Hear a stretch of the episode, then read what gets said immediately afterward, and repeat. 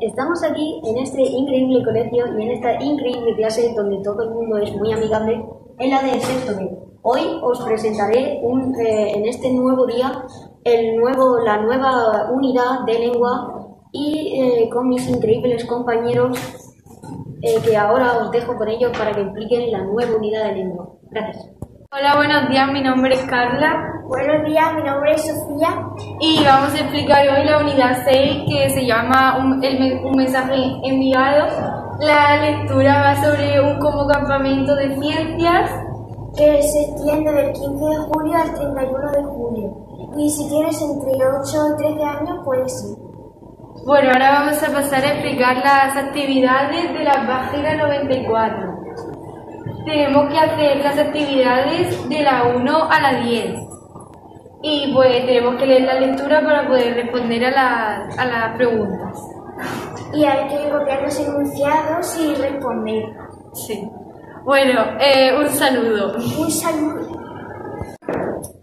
Buenos días, yo soy Sandro Castillo y estamos otra vez de vuelta en una nueva clase, en una nueva asignatura de matemáticas de sexto B. En, este, en esta nueva unidad vamos a hablar sobre las fracciones y operaciones. Con ello contamos con un increíble compañero e inteligente eh, llamado Darío y con una increíble compañera e inteligente eh, Carla Villar. Hola, me llamo Darío Marín. Yo soy Carla Avellano. Hoy os vamos a explicar las fracciones. Hay tres, hay tres tipos de fracciones. Las fracciones propias, las fracciones unidad, la fracción unidad y la fracción impropia. Eh, mi compañera Carla os va a explicar la fracción propia. La fracción propia trata de cuando tenemos 12, por ejemplo, 12 partes y cogemos 7 de ellas. Y si el numerador es menor que el denominador, la fracción es menor que la unidad. Por lo tanto, tenemos en el numerador 7 y en el denominador 12. Eh, luego la fracción de unidad. Es si hay 12 partes, entonces cogemos dos. Se puede leer, se, se puede leer 12 doceavos o una unidad. Eh, el, el numerador es igual que el denominador. Entonces, es igual y entonces es igual que la unidad.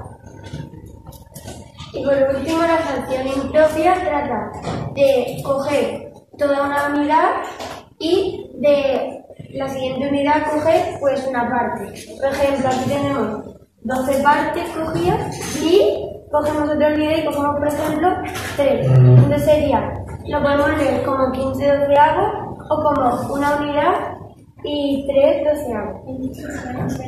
las operaciones. Ahora vamos a explicar los ejercicios que hemos mandado para casa y para la clase.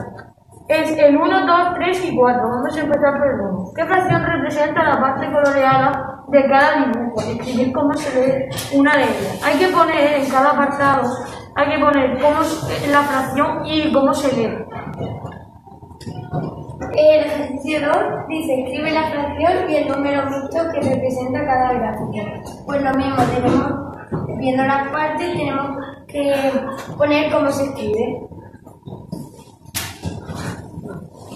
En el 3, escribe cómo se leen estas fracciones.